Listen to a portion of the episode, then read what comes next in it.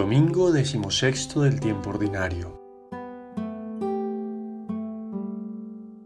Jesús les propuso otra parábola. El reino de los cielos es como un hombre que sembró buena semilla en su campo. Pero mientras dormían los hombres, vino su enemigo, sembró cizaña en medio del trigo y se fue. Cuando brotó la hierba y echó espiga, entonces apareció también la cizaña. Los siervos del amo de la casa fueron a decirle, Señor, ¿no sembraste buena semilla en tu campo? ¿Cómo es que tienes cizaña? Él les dijo, algún enemigo lo habrá hecho. Le respondieron los siervos, ¿quieres que vayamos a arrancarla? Pero él les respondió, no, no vaya a ser que al arrancar la cizaña arranquéis también con ella el trigo. Dejad que crezcan juntos hasta la siega. Y al tiempo de la siega les diré a los segadores, arrancad primero la cizaña y atadla en gavillas para quemarla. El trigo, en cambio, almacenadlo en mi granero. Les propuso otra parábola. El reino de los cielos es como un grano de mostaza que tomó un hombre y lo sembró en su campo.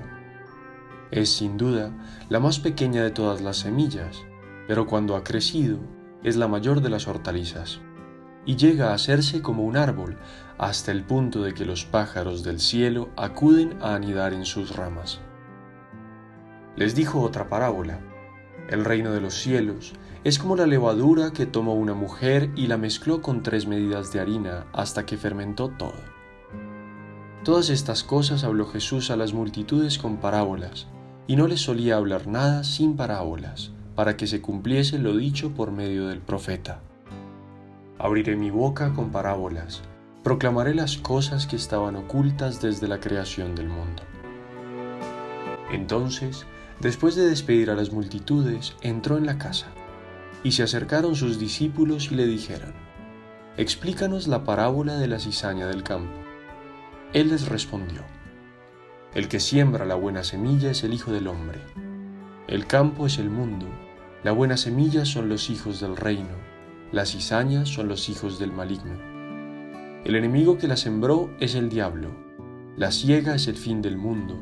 Los segadores son los ángeles. Del mismo modo que se reúne la cizaña y se quema en el fuego, así será el fin del mundo. El Hijo del Hombre enviará a sus ángeles y apartarán de su reino a todos los que causen escándalo y obran la maldad, y los arrojarán en el horno del fuego. Allí habrá llanto y rechinar de dientes. Entonces los justos brillarán como el sol en el reino de su Padre. Quien tenga oídos, que oiga.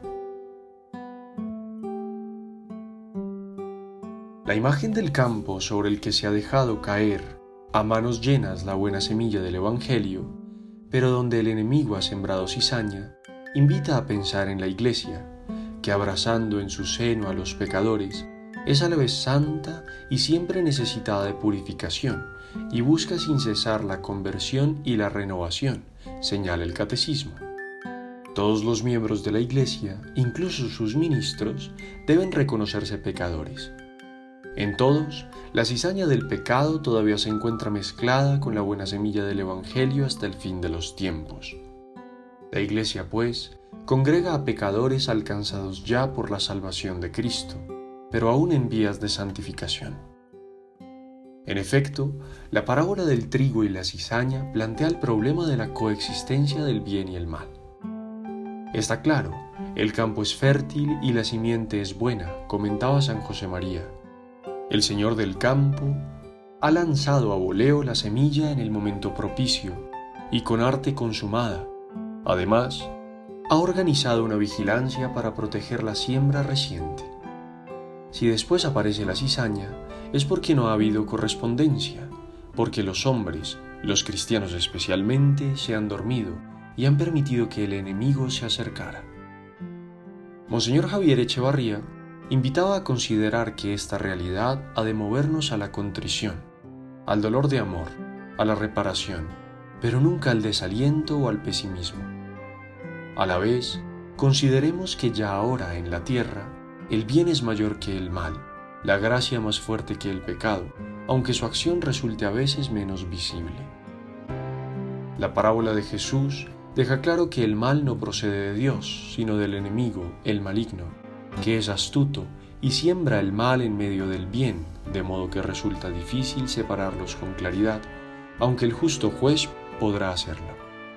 Ahora bien, no cabe esperar una intervención inmediata para atajar el mal, porque Dios es paciente y misericordioso.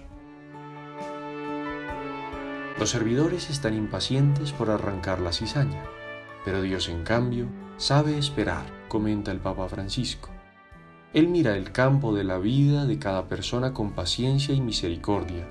Ve mucho mejor que nosotros la suciedad y el mal, pero ve también los brotes de bien y espera con confianza que maduren. Dios es paciente, sabe esperar. Qué hermoso es esto. Nuestro Dios es un Padre paciente, que nos espera siempre y nos espera con el corazón en la mano para acogernos, para perdonarnos. Él nos perdona siempre si vamos a Él. Dios es paciente porque sabe que incluso el corazón que lleva tiempo manchado por muchos pecados puede cambiar y dar buen fruto. San Agustín, comentando esta parábola, aporta su experiencia de pastor de almas y constata que muchos primero son cizaña y luego se convierten en trigo, por lo que se requiere esa saludable paciencia, que no es indiferencia ante el mal. Si estos, cuando son malos, no fueran tolerados con paciencia, no llegarían al laudable cambio.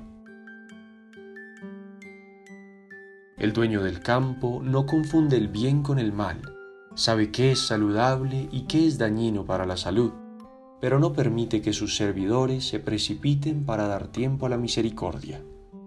Jesús nos enseña a moderar ímpetus y a saber aguardar. Lo que es malo puede cambiar a algo bueno.